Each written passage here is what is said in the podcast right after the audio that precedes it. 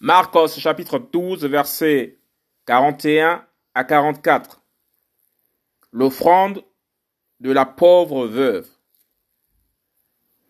Et Yoshua s'étant assis vis-à-vis du trésor, regardait comment la foule y mettait de la monnaie.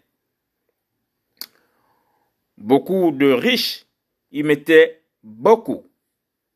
Et une pauvre veuve vint, elle y mit deux petites pièces, faisant le quart d'un sou. Et ayant appelé à lui ses disciples, il leur dit, Amen. Je vous le dis, cette pauvre veuve a plus mis dans le trésor que tous ceux qui y ont mis. Car tous ont donné de leur abondance, mais elle, de sa pauvreté, elle a donné tout ce qu'elle avait, tout son bien.